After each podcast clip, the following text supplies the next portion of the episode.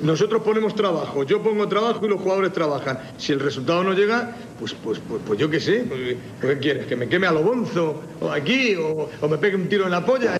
Muy buenas a todos, ¿qué tal? Bienvenido un martes más a Un Tiro en la Olla. Soy César Vargas y no sé desde dónde nos está escuchando, si desde Spotify, desde Evox, desde Anchor, desde Google Podcast, desde Apple Podcast, me da igual. Sea donde sea, dale al botón de suscribirte y así pues haces crecer nuestra masa social poco a poco, ayudas, ayudas al podcast, haces que estemos más cerca de ganar dinero y ser inmensamente ricos, etcétera, etcétera. Un martes en el que Almería acumula ya cinco semanas sin ganar.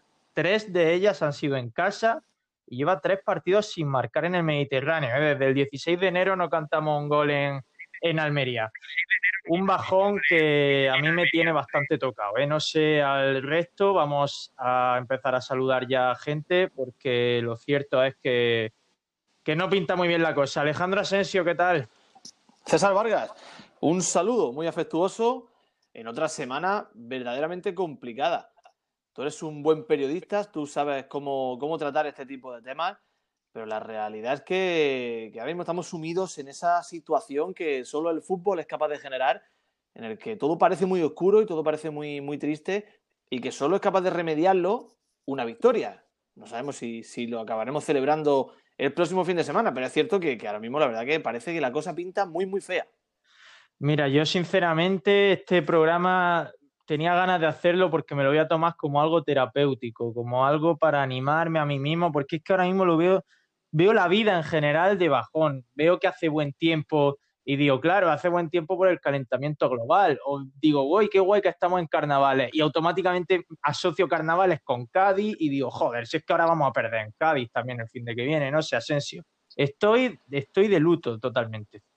Hombre, quiero, quiero pensar que no vamos a perder en Cádiz, no hay que tener otro, otro tipo de, de talante, de actitud es cierto que, como digo, que está todo, todo se ve, todo se ve feísimo cuando el Almería hace el fútbol que, eh, está haciendo. Y debo decirte que, que, parece como que estas situaciones a uno le hacen pensar, le hacen analizar.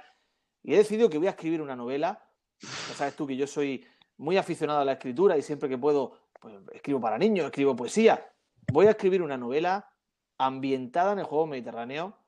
Va a ser un drama porque la verdad que ser aficionado a la Almería es muy, muy complicado. ¿eh? ¿La va a protagonizar Fran Vélez, quizá? No, esto estaba más. Yo soy más de, de que el protagonista sea Dubarbier, por todo lo que, todo lo que lo acompaña, ¿no? Pero sí, Fran Vélez tendrá su papel protagonista seguro en la historia.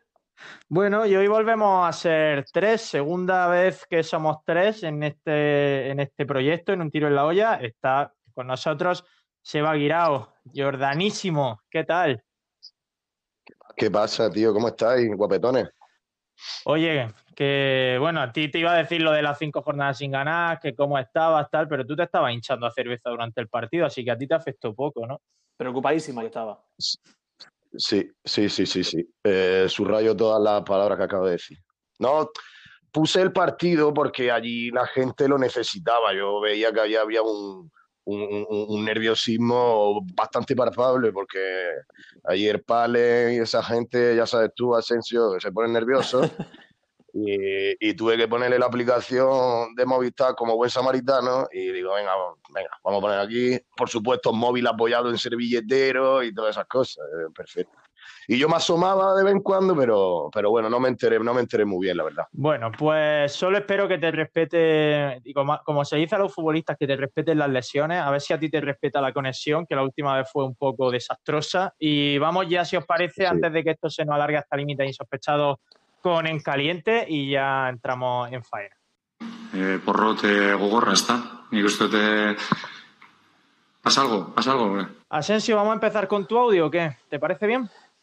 Pues yo creo que creo que es lo apropiado, ¿no? Que empecemos con, con el audio. Bueno, la verdad que da lo mismo. Eh, empezar con uno con otro. Ambos sí. demuestran el, el, quemazón y el sentimiento de, de, pesadumbre que tenemos en este momento. Pero sí, vamos a darle, venga. Y, y, ambos tienen un denominador común, que es que los dos nos, que los dos nos esperamos unos minutos para no mandarlo tan en caliente como, como la situación requería. Vamos con ¿Cómo el estaría tuyo. el asunto? He vuelto a dejar un rato para no hablar excesivamente en caliente después de, de otro ridículo de la Unión Deportiva de Almería, un equipo que no juega absolutamente a nada. Y mi reflexión va dirigida en este caso a la forma en la que el aficionado tiene que abandonar el recinto deportivo de los Juegos Mediterráneos, un recinto deportivo que tiene multitud de salidas y multitud de puertas y una afición a la que se le obliga a convertirse en ese embudo al que se le acumula el agua cuando intenta entrar en la botella con puertas a medio abrir. Parecemos ovejas saliendo del redil cuando abre la puerta al pastor. Y esa es mi, mi reflexión. No entiendo por qué, seguro que hay algún motivo, pero yo no termino de comprenderlo. Pues tú te centras en las puertas que yo sinceramente lo veo una batalla absolutamente perdida, ¿eh? No lo entiendo, tío. No lo puedo comprender. Tiene el Estadio Mediterráneo un recinto deportivo absolutamente espectacular que te permite evacuar el mismo de una forma eficiente y rápida. Se abrían puertas por todas partes. ¿Qué es lo que pasa? ¿Qué, qué es, ¿Qué medida de seguridad se ha tomado y por qué? Porque evidentemente es una decisión que se toma desde arriba para hacernos salir hacinadamente como si fuésemos re- un rebaño abandonando el redil. ¿Qué es lo que pasa? Ya he presenciado que, por cierto, no voy, a, no voy a decir el nombre, pero es un colaborador en la sombra de este podcast. El otro día, esa persona a la que estoy haciendo referencia intercambió una serie de palabras con, con uno de los guardias de seguridad y él se defendía diciendo, no es culpa mía si yo no to- tomo la decisión, entonces es que no lo entiendo. Claro, además es que no es solo a la hora de salir, hay partidos que son de máxima afluencia de público, que se prevé lleno, que se le pide a la gente que vaya mucho antes, o que incluso cuando ha habido eh, alarma terrorista que nos han dicho que vayamos antes porque va a haber muchísimos cacheos, que se forman colas kilométricas para entrar al estadio y tienes a cinco metros de por donde estás entrando una puerta cerrada eh, a cal y canto y sin seguridad, que eh, es- es decir, ¿por qué esos días no refuerza un poco la seguridad, lo- eh, las labores de acomodamiento, etcétera, y permite a la gente eh, entrar antes al recinto? Es muy absurdo lo que pasa, lo que pasa con ese tema. Seba, tú llevas sin ir al estadio desde que Paco Luna se retiró, pero, pero No. imagino que también tendrá algo que decir. Más o menos, tío, pues yo la verdad que no me acuerdo. Ahora, escuchando a a Asensio, y me acuerdo de, de todas aquellas batallas de eh, videomarcador, eh, tiempo de espera, como está diciendo, para salir, la gente que se te coloca delante, que si no sé qué, que si los bocadillos están fríos, que si es que el estadio siempre ha sido así. Yo no sé, ¿el videomarcador sigue siendo el Windows 95 y todo eso o cómo? Yo creo que está peor que antes, ¿eh? Madre, Hemos dado el- un paso atrás, ¿eh? El Qué otro día, de hecho, pusieron, pusieron la canción hortera esta nueva que han hecho en el videomarcador y el videoclip no, el videoclip no se veía bien, se iba, iba a trompicones, no se puede ver un vídeo fluido en los videomarcadores del estadio. Oye, soy muy, soy muy exigente con el tema de los Leones de Almería. Hay varios motivos que, que dicen por qué debemos conocernos debemos ser conocidos como los Leones de Almería. Se sabe que antiguamente, cuando, cuando Europa estaba junto a África y no existía el estrecho de Gibraltar y el mar no... eh, eh, había leones en la zona. Y aparte, ¿no sabes la vinculación que tiene el director de cine Sergio Leone con esta provincia? Soy muy exigente, tío. Sí, yo a- te a- confieso. dime, dime, Te, Seba. te confieso que mm, yo no soy capaz de abrir esos vídeos. O sea, no he visto el vídeo. Me, pre- me No lo pregun- hagas. me preguntó, no sé quién fue, si fue el Palen o no sé, y no soy capaz. Es que yo no, no me da como vergüenza, te lo prometo, ¿eh? No, no, no puedo, no puedo, no puedo. No, no, la, la canción está chula, la verdad que la canción está chula, el vídeo no es feo, pero por favor, los leones ya existen en el fútbol español, que son el Atleti Bilbao. Vamos a buscar otra cosa. La afición votó por mayoría la gamba roja de Garrucha, gamba roja. Yo no puedo dejar que se diga aquí en este programa que la canción está bien y sin que nadie, eh, sin que nadie diga nada, ¿eh? La canción es horrible, la canción es feísima, feísima. Si yo no vídeo- sacar algo positivo. el videoclip te lo puedo comprar. De todas formas, a mí me hacen ya falta más caras de Turquía en todos sitios. Echo mucho de menos cuando me tiro, cuando me tiro a lo mejor una hora y media sin ver la imagen de Turquía, pienso, joder, me apetecería ver a Turquía ahora mismo. Me hacen falta más imágenes suyas. No sé si os pasa a vosotros. Sí, o sea, es una turquidependencia la que tenemos, es como el Barça con Messi. Tenemos turquidependencia. yo te lo digo, el estadio en todo es como el FIFA 2012. O sea, las pancartas repetidas, la música, ¿sabes? Todo, es que vive en 2012, tío. Es buenísimo. Eh, eso hay que respetarlo. Ahora, una cosa, te digo, Asensio. Mm, si tú le quitas la gamba roja a los garrucheros, eso es apropiación cultural. No, hombre, no. no garrucha, ¿qué logo va a coger garrucha entonces? pero gamba roja habrá, no, no, creo que estén solo el término municipal de garrucha. Si te ah, vale. también habrá, ¿no? vale, vale. Bueno, anda, vamos con mi audio que, joder, es que nos liamos, nos liamos y esto se nos va de madre. Vamos, vamos con mi encaliente. Nuevo partido absolutamente deleznable e indigno de la Unión Deportiva Almería. Si os soy sincero, me he tenido que esperar unos minutos para que mi encaliente no sea tan encaliente. Me tranquiliza un poco, pero mi reflexión va por los cambios de Guti y la pésima lectura del partido que ha hecho hoy el entrenador. No entiendo cómo un equipo que es el tercer tope salarial de la categoría, que tiene una plantilla tan cara y que ha hecho ese desembolso en fichaje, termine jugándose la bichuela en un partido crucial con un chaval de 20 años de delantero que apenas lleva 5 minutos en segunda división jugado. No lo entiendo. No lo entiendo. Mm, es inexplicable, sinceramente. Pues como habéis podido comprobar, me centro en. Yo no tengo nada contra Barbero, de hecho me parece muy romántico que, sea, que sea, sea él quien siga la tradición de su padre y sea los primeros padres e hijos que vistan la camiseta roja y blanca, pero no me parece bien que al chaval le dé esa papeleta en un partido tan importante y sobre todo que te quedes sin tus dos mejores futbolistas, que para mí son Darwin y Juan Muñoz. Es que eh, el equipo, no sé, hace eh, son cambios como abigarrados, ¿sabes? Es como combinar colores de una forma ahí a lo loco y al final pues, no tiene un efecto positivo. Y el caso es lo que tú dices, se te nota la, tristeza. O sea, eso que hace, ese daño que te hace el fútbol cuando no sabes las cosas como uno espera, ¿qué sentido? Es verdad que Barbero, debo decir que el rato que estuvo me encantó. Se ve de una forma muy, muy interesante. Pero ¿cómo puedes tú terminar el partido sin tus dos figuras en el terreno de juego sin ningún problema aparente? Ni Juan ni Darwin. No tiene ningún sentido, tío.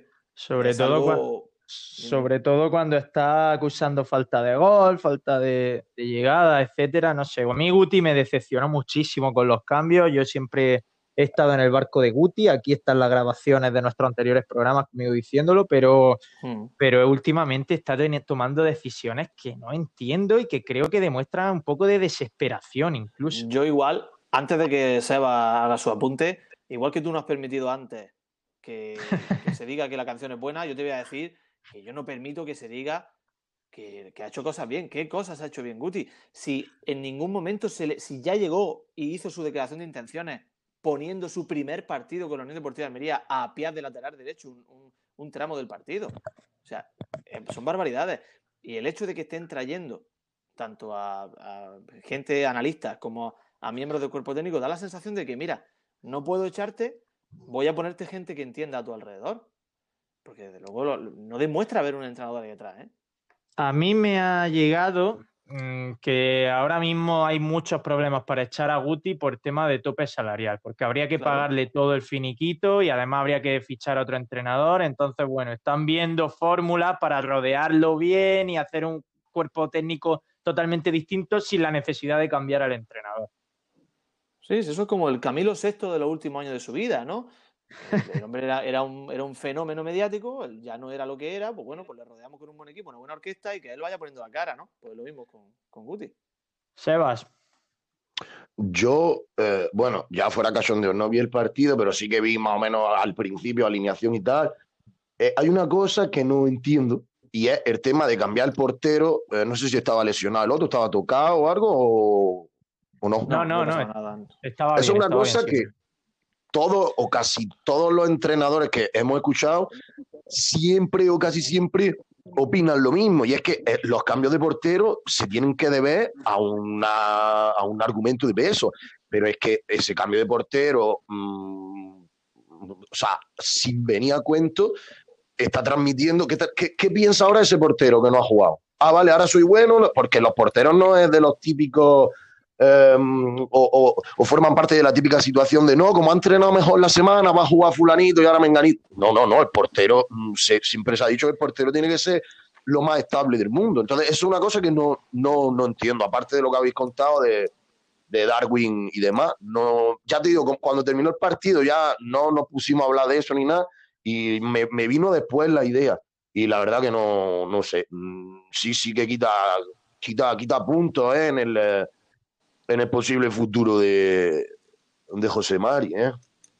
Además, bueno, es, es, lo que hemos dicho. Pues yo creo que son decisiones que ya están más sujetas a la desesperación que al raciocinio total. Si os parece, vamos a escuchar el, el audio estrella de este en caliente, que es el que nos han mandado. Ha sido un, un, mix entre Rubén Palen, que es un gran amigo de este programa, y nos, nos surte varias de las fotos que luego veis en Instagram, tan añejas y nostálgicas, y entre Seba aquí presente. Y ahora lo comentamos, venga.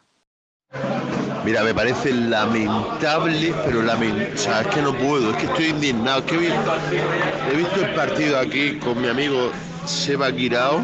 Que se lo he puesto yo en el Movistar. Sí, en Jerez, bebiendo y, y... Porque me lo paga mi padre, no porque sea yo... me parece lamentable, Guti, que quite a, a, Juan Muñoz, o sea. No sé quién cojones eres, Juan, me cago en Dios. Juan Muñoz, Juan Muñoz no puede, o sea, Juan Muñoz siempre tiene que jugar, tío. Juan Muñoz siempre tiene que jugar. Juanico, uno de los nuestros, Juanico siempre tiene que jugar, tío y lo quitas, tío, y metes a Bada, tío. No, no puede ser, tío. Y luego visto, me he enterado, luego ya viendo así el rato, que ha quitado a, a Darwin, que Darwin, tío, y mete a Barbero. Bueno, venga, vale, ya está. Pero a Juan no lo quita. Juan tiene que jugar siempre, coño. Dios, estoy nerviado, tío. Seba, toma, ya está. Un saludo. Un saludo. César es una puta, tío. A ver, por alusiones. Qué barbaridad, qué Eh, barbaridad. Su- suscribo completamente lo que dice Rubén Palen. Sí. Pero, César, déjame, déjame que te diga una cosa, Y- por favor, antes de nada. Di- Dime, Yo soy el Eh, encargado. dime, dime, venga. Yo soy el encargado, interrumpiéndote. Yo soy el encargado de, que, de, de- de colgar ahora, de montar este audio. ¿Qué hago? ¿Le pongo pito o no le pongo pito? ¿Qué hago? No, no, no le pongas pito. Da igual. eh, no le pongas pito, que no sé si es un término muy adecuado hablando de estas cosas, pero solo tengo, solo tengo que desmentir, igual que suscribo lo de, lo de Palen, desmiento categóricamente que yo alguna vez haya practicado sexo por dinero. Eso, eso es una mentira enorme. O sea, desmiento esa- ese, aj- ese adjetivo que se me ha puesto. Yo no, tengo palabras. Es decir, yo, evidentemente, ayer por la tarde, domingo, pues está uno pensando ya mañana es lunes, hay que ver. Llega este audio al grupo de WhatsApp de Un Tiro en la Olla y, lo, lo titulan, la- las personas que lo mandaron, tanto Rubén Palenzuela como, como Seba Guirao, lo titulan como el encaliente de esta semana. Entonces yo lo escucho con ilusión, e- empieza una especie de análisis del partido y ese análisis del partido se tuerce, porque hay que decir que los oyentes no van a escuchar todo el audio, porque si escucharan todo el audio sería, vamos, algunos se echarían la mano a la cabeza. En algún momento se tuerce, yo no sé qué sucedió ahí en ese audio, y comienza una sarta, un carrusel de insultos dedicado a César. Yo me quedé, digo, ¿qué, está pasando aquí? ¿Qué está pasando, Sebas? Di algo. Vamos a ver. Esto todo surge del Palen, tío. El Palen ha sido el protagonista de todo el fin de semana. Ya cuando lo escuche ya se reirá lo que tú quieras, pero es que fue así. Me cogió el móvil, ahí, no, tío, no lo mande, tal, no sé qué. Bueno, venga, lo dejé. Daros cuenta una cosa, mi móvil fue la pieza clave, fue, la, la- fue, fue su cristonita. El chaval se volvió loco y me dijo, venga, ahora te toca a ti insultar, ¿sabes? Y yo, bueno, pues yo tuve que obedecer y demás. Lo, pe- lo que pasa es que habéis cortado la explicación de por qué, a- pero bueno, eso ya va, eso sí que ya va a ser demasiado largo. Pero no, y ya fuera cachondeo. Y después, ya cuando pasó ya la, la movida, estuvimos hablando de, tío, no, pero en serio, ¿lo va a poner? No, no va a ser capaz, no sé qué. Ea, pues, nunca Pues subestime a, a los utilistas. Los autoristas somos así, tío. Pues como también somos los utilistas eh, amargamente amargados y por eso tenemos esta sección del penalti de Mane que viene a continuación. Venga. Bueno, ahí manotazos. Pero, Pero bueno, es- es, a cinco seis metros metros fuera del del área. Es 5 metros fuera del área. Pero entonces, ¿por qué pita penalti? Esto sí que no, lo entiendo. no, no, no. Buah, eso es una equivocación. Pero del asistente total. Sí, sí, sí, sí. El árbitro desde luego no lo ve, pero vamos, son 5 metros fuera del área. ¿Quién empieza? ¿Alguien, ¿Algún candidato? Le están metiendo ritmo, ¿eh, César, al asunto? Es que somos tres, tío. Es que si no le meto ritmo se nos va hora y media esto. A mí me han dicho esta semana que, que me lo tome con tranquilidad, que hablo muy rápido y no se me escucha. Yo si quieres si quieres que escuchemos, que empecemos con el penalti de Mané, pues me ofrezco a empezar voluntario. Tengo, tengo faenita yo aquí hoy, ¿eh? Venga, pues tírale. A ver, he traído un tema que, bueno, que ya sabes tú que yo no quiero tra- traer temas políticos, de hecho no voy a hablar de política, pero me influye a mí en mi, en mi docencia, en mi vida docente, y voy a hablar sobre, sobre el amigo Javier Imbroda, que el hombre, pues, pues le- Bueno, está. tiene una carrera, una carrera exitosa en esto del baloncesto, no sé si puedo decir lo mismo en la política, y es que el hombre se ha dedicado esta semana a decir que la educación pública debe dejar de mirar de reojo a la concertada. Y lo dice y se queda tan ancho. Y esto queda muy bien que lo diga, pero claro, ¿cómo puede hablar un hombre de la educación pública de, como si fuese ajena a él cuando esa persona es el jefe de la educación pública? Es decir, es como- no, tiene ninguna lógica. Entonces, ese es mi penalti de Mané. Eso es lo que me ha enfadado en esta plena semana del decretazo de escolarización. Entonces, hago una, siempre te- intentamos hacer una, un símil, llevándolo al, al apartado futbolístico. Y digo, es como si aquí, entre los aficionados de la Almería, hubiese alguno que fuese a animar a la Almería con la camiseta de otro equipo. Eso no ha pasado aquí nunca, ¿no? Nunca, yo no recuerdo a nadie con otra camiseta en el Estadio Mediterráneo, es cierto. Ni encargado de los tornos, ni nada de eso. Eso no ha pasado nunca, ¿verdad? Ni el que vende bocatas tampoco ha llevado nunca esa camiseta de otro equipo. En fin, pues eso. que espero que las palabras de Javier Imbroda hayan sido una mala percepción mía, que lo haya entendido yo mal. No creo eso. Mira que no, no queríamos mojarnos, pero tampoco creo que hayan sido una mala percepción tuya las palabras de Javier Imbruda. Bueno, se ha resbalado el hombre. Eh, Sebas, tu penalti de Mané. Penalti de Madrid que es lo peor de la semana, ¿no? Sí, claro. Ya se me olvidado, ya se me olvidado. Siempre, siempre fiel a, No. a un tiro en la olla, como podéis ver. Y no, no, sí, sí. Escúchame, lo peor es que me iban a atropellar esta mañana. Bueno, Me explico. ¿Qué te ha pasado, hombre? Nah, tío, ¿Qué te ha ah, y aquí tío? esto es para regalarle el, la- la- la- el oído o la oreja, no sé cómo se dice, a, a don Alejandro Asensio. vamos, Tío, pues, vamos a ver, yo voy a cruzar un paso de peatones con una visibilidad perfecta, luminosidad nítida absoluta. Chacho, pues voy por en mitad de paso de peatones y el coche, y viene un coche y no se para. Y me pasa por el lado como si fuese plan GTA, pero iba volado, tío. ¿Cuál- Y no sé si era? Imbroda en su coche o no, ya fuera, fuera broma. Y entonces me que quedo así en mitad del paso, que además era un paso largo, Sí. me quedo así en mitad, me giro, en plan mirada mm, Jesús Gil, y digo, este seguro me está mirando por el retrovisor. Lo, lo saludo así, con toda la ironía correspondiente, y el hijo puta me, me- me- o sea, no sé si este me estará escuchando. Si me está escuchando, mm, bueno, era un hijo puta, sí, claro, te lo digo. Y, mm, y lo saludo, pues, me saluda, me, me saluda a través de, de esto, y, pu- y le echo otro- un, un gesto de, de una peineta como, como Dolby Aragonés, como, como habéis visto hace una mañana bastante atlética. No, tío, en serio, estoy hasta los huevos de los coches en Almería. Asensio lo sabe, tío. O sea, buah, chaval, luego dicen, no, es que Almería es una contaminación horrorosa. Los que salen a correr y en la bici lo saben, es asqueroso, tío. Prohibía todos los coches en la ciudad, en serio, todos. De- Debo decirte claro. algo. Debo decirte algo. Bueno, primero, en primer lugar, me ha recordado a Estupiñán cuando defendías la banda, ¿no? Que, que veía pasar los coches a su alrededor. También me ha venido a la mente, pues no sé, aquella e- época exitosa de, de Terasil Danda, que era el terror de la carretera, no había una rotonda que respetara, la- alguna hizo incluso al revés. Y dices lo de los coches, te voy a sacar un tema. Tú eres una persona que ha estado en Italia viviendo igual que yo, ha estudiado en Italia, ha sufrido en la conducción en Italia. Almería es una ciudad modélica en cuanto a los pasos de peatones y en cuanto a los coches, y a los conductores en este caso, respetan al peatón. Pero es verdad que yo estoy notando, porque en comparación con Italia, yo vine y me echaba las manos a la cabeza cuando llegué a Italia, que era una locura, no se para nadie, pero debo decir que estoy notando que en los últimos tiempos se está dejando de respetar lo que antes sí se respetaba y, y a, mí también me, a mí también me enfada lo tuyo. ¿sabes? Ya, Sergio, pero todo es relativo. O sea, a ver, yo estoy haciendo aquí un poco una exageración, que lo que me ha pasado es verdad totalmente. ¿no? Evidentemente no se pueden prohibir todos los coches y demás, vale, tú lo que tú quieras. Pero todo es relativo. Es como si ahora vamos, pues vamos a compararnos con, no sé, con Tailandia o alguna de... Que allí no hay ni paso de peatones, ni peatones, ni pasos, ni nada, no hay nada. Entonces, y en Francia, por ejemplo, tú dices de Italia, pero Francia es- en Francia se paran los peatones en los pasos para dejar pasar los coches. Es ya como, bueno, o sea, esto ya es irrisorio, vamos. Pero bueno, en fin, yo no creo que cambie mucho la cosa. Yo me seguiré metiendo en todos los pasos de peatones Ah, pero vamos, ah, pero sin, sin ningún género de duda. Porque además, y ya, perdóname que estoy alargando esto, es que cuando tú vas, porque yo muchas veces salgo con los pacientes a la calle, me gusta mucho hacer sesiones en calle con los pacientes que puedo, y claro, está la. Esto tiene un nombre, es como la. como el insulto a la inversa, es como cuando te voy a dejar pasar. Tiene un nombre eso, ¿verdad?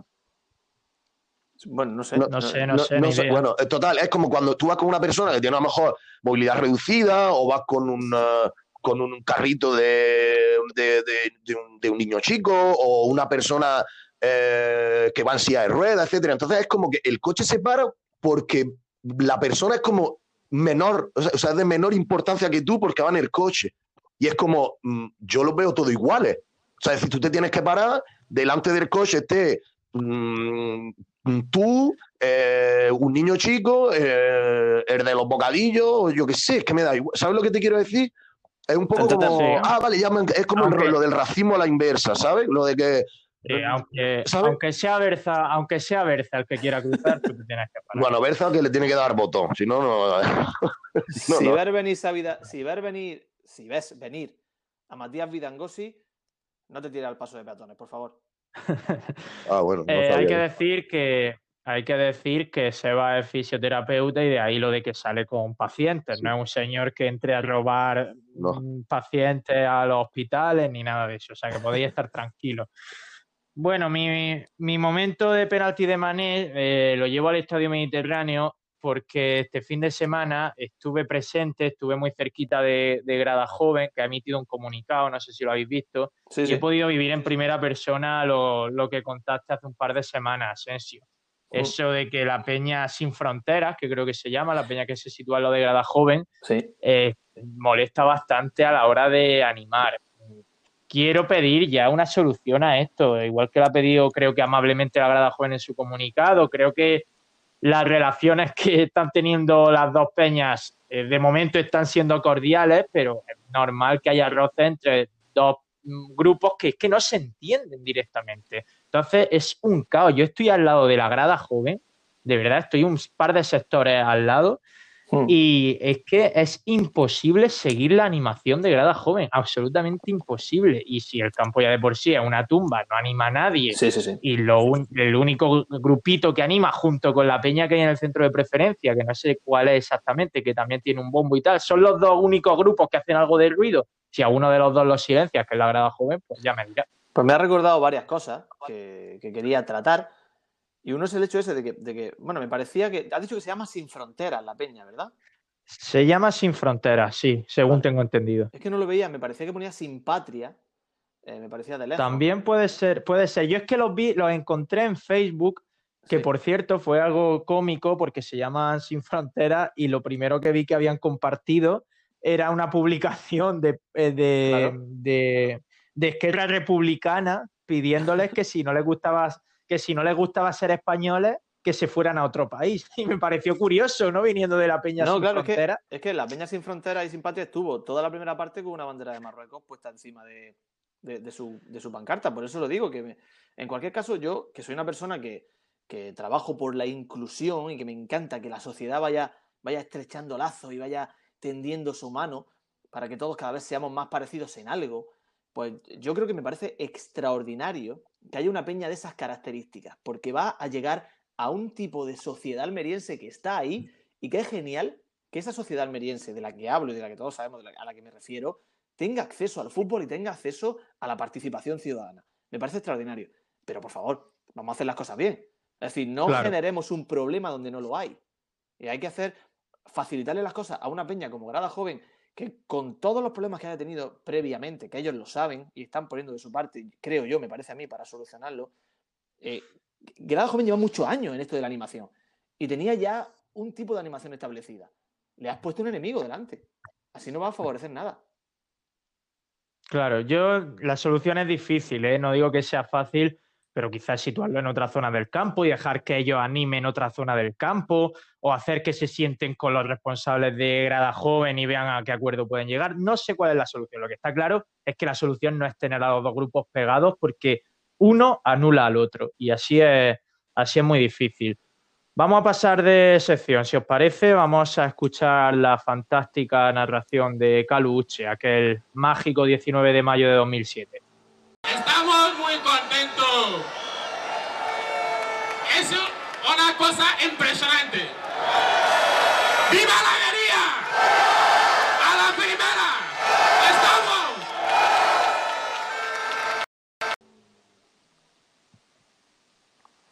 Pues el momentazo de la semana, eh, sí, la verdad es que no nos cansamos nunca de escuchar a Caluche. El momentazo de la semana, si queréis voy a empezar yo, ¿vale? Ya que he sido el último en todas las secciones. Claro.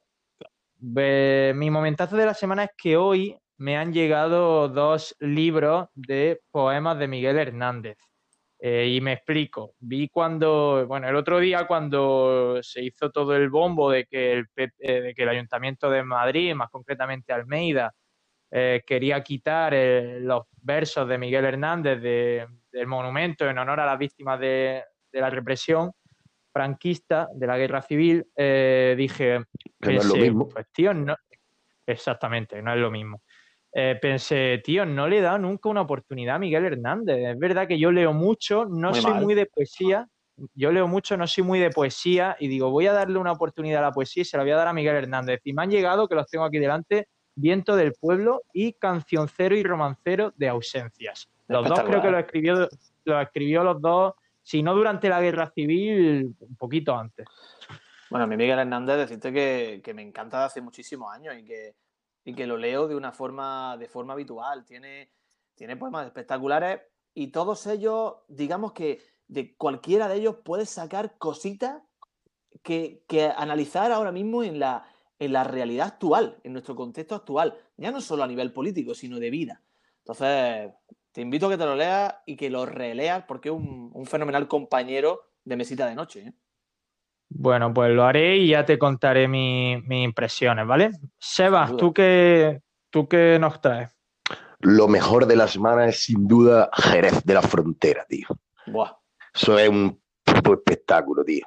Tremendo. Ya Bueno, le he dicho. Estuviste, Ya le- estuviste por, por contextualizar un poco, estuviste ayer, allí el pasado fin de semana, ¿no? Exactamente. Y em, nada, eh, yo ya le he dicho a nuestro amigo Salvador que ya es nuestro pueblo, ya es como mi pueblo. Nunca ha tenido pueblo, mi familia nunca ha tenido casa en campo ni playa ni demás, y ella es mi pueblo. Ya le he dicho a Salva que lo siento, tío, pero ya aquí ya, aquí ya, aquí hay que morir, como dicen ellos. Hombre, Jerez de Pueblo tiene poco, ¿eh? Bueno, pero es pueblo. Lo digo con todo el ánimo. O sea, yo también digo que Almería es un pueblo. De hecho, ser un pueblo es, no sé, me, me parece una cosa mm, quizá más eh, Bonita, ¿no? sentía, sí, sí, sí, la verdad. Yo, Sí, vamos, si no se me caen los anillos, puedo decir que soy de pueblo, vaya. De Almería. Asensio, tu, tu momentazo, Asensio. Que debo decir que no, no estamos, no hemos hablado nada del Almería ni de- prácticamente de fútbol. Hemos dejado, y no se me puede pasar, antes de decir mi momento, que tanto, tanta caña que le hemos dado a Corpa durante esta semana, debo decir que el otro día para mí Corpa fue el mejor del partido. ¿eh? Fue, fue, para mí también fue de lo mejor, Corpa, sí. Volvió a ser ese Corpa incisivo, de diagonales, de movimiento arriba, puso algún centro muy bueno. Y debo decir esto antes de un momento que- que me ha alegrado, que me da alegría, al mismo tiempo que nostalgia y tristeza, ¿no? Por lo que se avecina. Y atención, ¿eh? Nadie espera lo que, lo que voy a decir. Son las acelgas. Las acelgas. Os he descolocado, ¿verdad? Desarrolla eso, desarrolla. Bueno, cuando hablo de acelga me refiero a la mata de acelga, a esa planta verde de hojas generosas que nace como de la noche a la mañana. Son la resistencia del mundo rural en un contexto urbano como es ahora mismo Almería y un contexto urbano en expansión como es la zona de la, de la Vega de acá. Es un aviso de, que, de que la naturaleza está ahí, de que está esperando su momento para recuperar lo que es suyo, que como nos descuidemos va a empezar a ganar metros. Con paciencia va encontrando, digamos, la rendija de nuestros mantos de cemento que estamos extendiendo sobre nuestra, sobre nuestra tierra y las acelgas salen de pronto tras años de abandono y se asoma por lo que, por lo que creemos que es el progreso, ¿no? Y cuando estoy hablando de, de acelgas me refiero a la mata literal. Y os invito, tú Sebas, que eres de, salir a correr, eh, César, que te mueves por la zona del Zapillo, que vaya a eso, a, a en torno, a, en torno de parque, del parque de, de la familia, a esos terrenos que están todavía ahí, digamos, abandonados, un poco esperando que llegue que lleguen esas columnas de cemento y de hormigón y analicéis y veáis esas matas de acelgas que están saliendo, tío. Esto es literal lo que estoy diciendo, ¿eh? Salen, aparecen de pronto las que hace años y años cultivaban los, los, los agricultores de La Vega. Entonces me pregunto, ¿son las acelgas la idiosincrasia de Almería? Que pase lo que pase, se invierta lo que se invierta, se haga lo que se haga, siempre acaban apareciendo. ¿Son las acelgas ese fantasma, ese mutismo en la grada, esos despropósitos, ese resucita muertos que es la Unión Deportiva Almería? ¿Podemos hablar de que la Debe- Almería tiene la maldición de las acelgas? Deberíamos proponer a la celga como mascota del club. Ya, ya después de esta alegoría. Sí, sí, sí, sí. La celga mecánica, tío. La celga mecánica. Pasa que es verde, pero ¿Qué más da, cojones? Da igual. Ya ves. Ya ves tú, pues, la- a una- le pones una camiseta de la Almería o la, la- la segunda de la Almería es verde también. O sea que eso, eso se puede meter con calzados como quiera. en el propio estadio mediterráneo se han tenido que cultivar, antes de que estuviera el estadio, acelgas. Es decir, podríamos hacer una gran acelgada como costumbre previa a los partidos. Siempre con garbanzo. Siempre. Te, te- te digo yo que si ahora mismo hubiera celga en vez de césped, el juego de la Almería seguiría siendo igual. Más o menos. Vamos con el gol de Soriano, ¿eh? Venga, que Vamos se ello. nos echa el tiempo encima. Almería, centro de Gorka Larrea, Fernando Soriano. Fernando Soriano llegando desde atrás. Centro de Gorka Larrea en el último segundo del último minuto de la prolongación.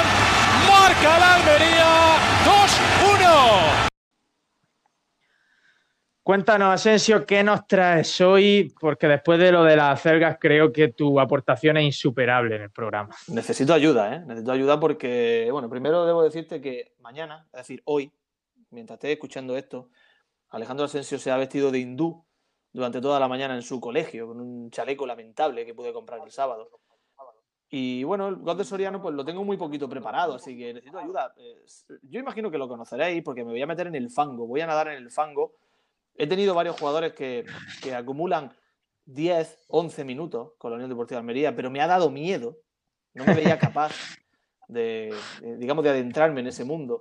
Y me he ido a un jugador nacido natural, atención, decidme algo ahora, en Tiñosillos, provincia de Ávila.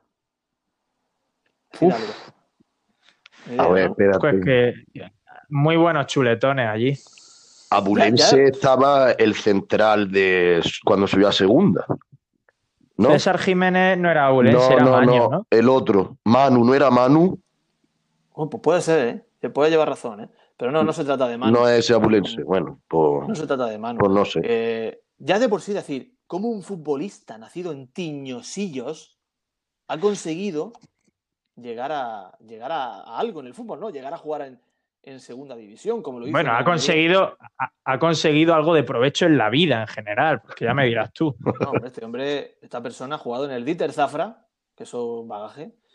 eh, dio el salto a la Almería, luego estuvo en el Betis B, Mirandés, San Sebastián de los Reyes, Águila, Puerto Llano, Melilla y dio de mano en Écija, en el municipal de, de San Pablo, en un partido del que luego hablaremos. Seguís sin saber de quién se trata, ¿verdad? Yo no, yo no tengo ni Pero idea. ¿cuánto, cuánto tiempo, cuántos minutos jugó, dice? Pues estuvo en el Almería en el año en la 2-3, estuvo en la, en la 3-4 con el bueno de Juan Casuco, que le dio puerta junto a Juan Luis, Juan, Juan Jesús y demás en, en diciembre, en ese año de la 3-4, y jugó entre las dos temporadas, espérate, estoy haciendo cálculos, 31 partidos, sin contar Copa del Rey. Estamos hablando, atención, de Honorio Gallego. Hostia. Hombre, Honorio. Honorio que ya ha sido nombrado alguna vez en este podcast, ¿eh? ha sido nombrado, pero no hemos buceado en su vida. Y Cierto, bueno, pues si- quieres que hablemos un poquito de Honorio y de, y de algunas cosas. Bueno, a día de hoy he investigado un poco sobre él y decir que de lo poquito que se sabe, he llegado a una red social, es que el hombre se echó a la cetrería. Y bueno, pues aparece una foto de perfil con un con un ave rapaz, que no me atrevería a decir cuál es, en su brazo izquierdo, con cara de felicidad, ahí en su ciudad actual, en Tiñosillos. Un grande, ¿eh? O sea, que ha vuelto a casa, ¿no? O sea, eh, está ahora mismo en su, en su pueblo natal. Pues, hombre, suponemos que sí. Yo no, no sé nada de él. Las últimas publicaciones son del año 2015. O sea que estoy relativamente preocupado por Honorio.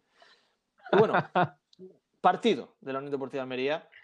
eh, viajamos al año 24, perdón, al año no, al día 24 de Joder. enero. Ya digo, qué memoria tiene este tío, macho. Qué bárbaro. como lo de no aguantamos más, vamos de impacientes. casi. Ah, buenísimo, tío. Luego hablamos de eso. Viajamos al 24 de enero del año 2004, un partido arbitrado por el señor Aiza Gámez. Hombre, Almería y Cádiz medían, medían su fuerza, como esta semana, aunque en este caso en el, en el estadio, bueno, en casa, jugábamos aquí en Almería. Y bueno, pues eh, el Almería pues cayó derrotado, 1 a 2 contra el Cádiz. Eh, una alineación, si queréis que os la recuerde, con Cano en portería, César Jiménez, atención, Lago, que se parece mucho a Mohamed El Asi, Piñol, José Ángel, Jorge Pérez, Víctor Sala, Juanma, Constantín Galca, el paraguayo Benítez y el mítico Francisco en delantera. Honorio entró en la segunda parte. El Almería empezó ganando, y esto ya es surrealista, y quiero que me digáis algo a esto, con gol de Benítez Un- en el minuto un- 42. Un inciso, Sí. que los más puristas, quiero que los más puristas de la Almería se me echen encima. Galca estaba sobrevalorado. Adiós, era- madre Era el Berza mía. zurdo, ¿no?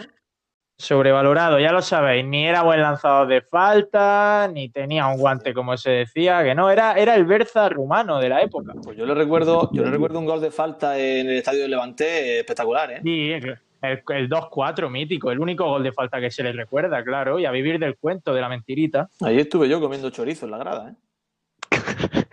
Con verdad. Bueno, gol de Benítez, ¿y qué? Bueno, Benítez en el minuto 42 adelantó a la Almería, hizo el delirio en la grada rojiblanca, pero bueno, la, finalmente eh, goles de Suárez, del Cádiz y de Manolo Pérez. ¿Os acordáis de Manolo Pérez? Eh, No. Me suena, me quiere sonar.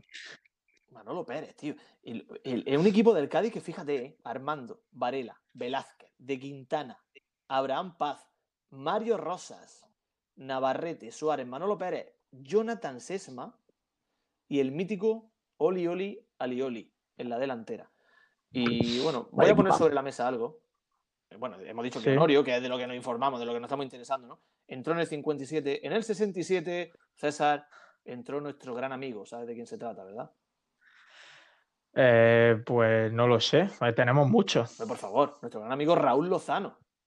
Hombre, Lozano, qué grande. Nos sigue en Instagram y ve todas las historias de un tiro en la olla, ¿eh?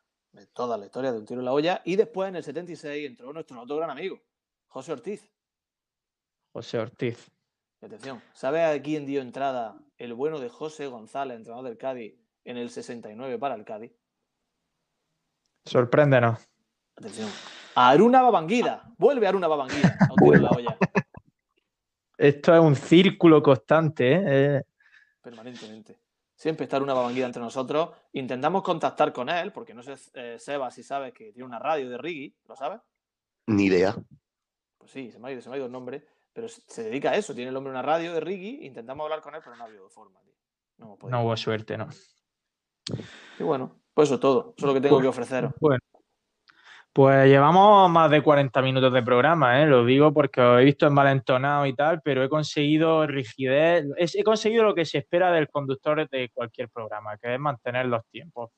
Yo, yo tengo muchas más cosas que ofrecer, ¿eh? Vamos a dejarlo aquí. No, yo también, para empezar, que me voy a Cádiz este fin de, a pasar el fin de y a ver a la Almería si, si pillo entrada, claro. Pues, pues yo también. Qué cabrón. ¿Te vas a disfrazar? Voy ¿Te vas a disfrazar, Asensio? Voy a disfrazarme de Yo hindú. también. ¿Pero va, va a ir al Carranza disfrazado? Eh, no lo sé, eso está por ver, pero Ah, sí, sí. ah, amigo, yo voy a ir al Carranza disfrazado también. ¿Puedes desvelar tu disfraz o no? ¿Vas de tu barbier? No, porque todavía no lo tengo, todavía no lo tengo. Yo soy como, como la Pedroche en, en Nochevieja. Yo no desvelo mi vestimenta hasta que no llega el momento. Pero no lleves transparencia, por favor.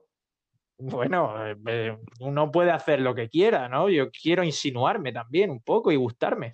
Bueno, sí, sin duda. Yo te, yo te recomiendo, ya te digo, te, te, te ofrezco la posibilidad de que te disfraces de, de uno de los mejores, de los mediocentros más prolíficos, digamos, que ha dado la Unión Deportiva de Almería, que pasó por nuestra cantera, de Jonathan Zongo. Vale, pues me iré comprando dos botas izquierdas entonces.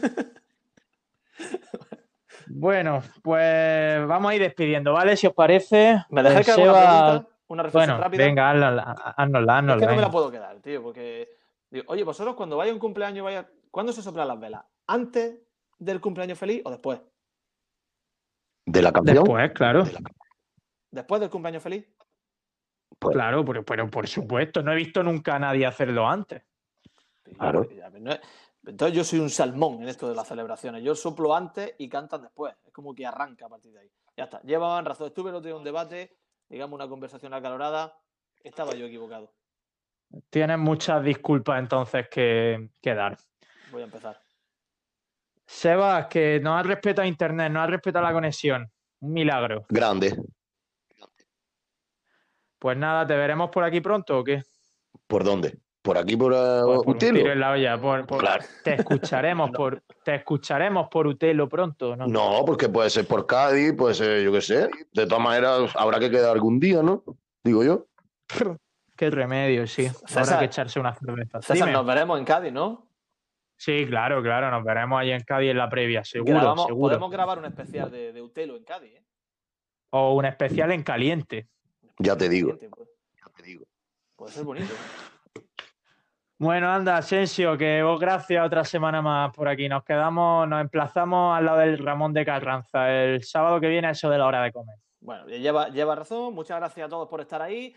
Y bueno, pues me voy, me voy con la pena de no poder hablar del asedio de la Unión Deportiva de Almería el otro día al Fuenlabrada, como escribió, digamos, la crónica en su web. Eh, pero bueno, que, que en cualquier caso, que me voy muy satisfecho. Voy a hacer un poquito de ejercicio. Nos escuchamos y nos vemos. Un abrazo.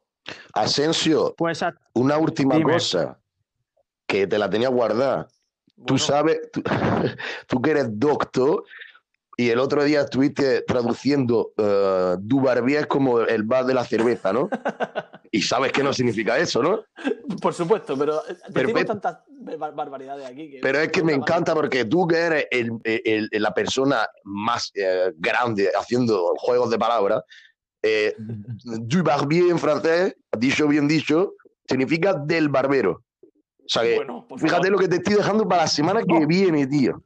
No, no lo vamos a tocar, lo vamos a dejar botandillo. Vamos, hasta- vamos, lo vamos. vamos, lo vamos a dejar ahí, lo vamos a dejar ahí. Pues hasta aquí llega el episodio de esta semana de Un Tiro en la Olla. No nos hemos alargado mucho más de esos 15 minutos que siempre os prometemos. Yo soy César Vargas y lo que está sonando ya de fondo es Cervezas Vacías de Pepe Maña y Sebastián Dubarbier. Antes de irnos, ya sabéis que estamos en Twitter y estamos en Instagram, somos arroba un tiro en la olla. Así que venga a buscarnos y a darle a follow, que ponemos cositas interesantes de vez en cuando. Un fuerte abrazo y gracias por haber llegado hasta aquí. Adiós.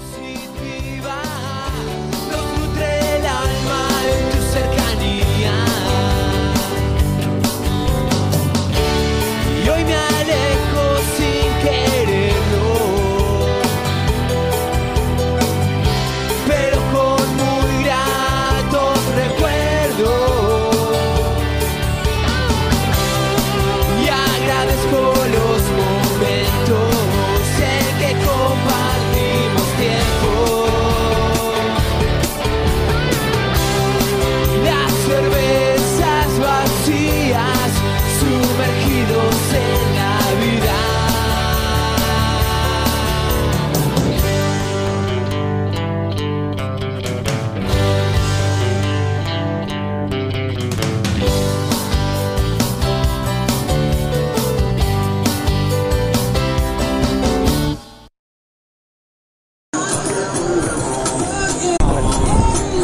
atípico en un tiro en la olla, un en caliente, al unísono.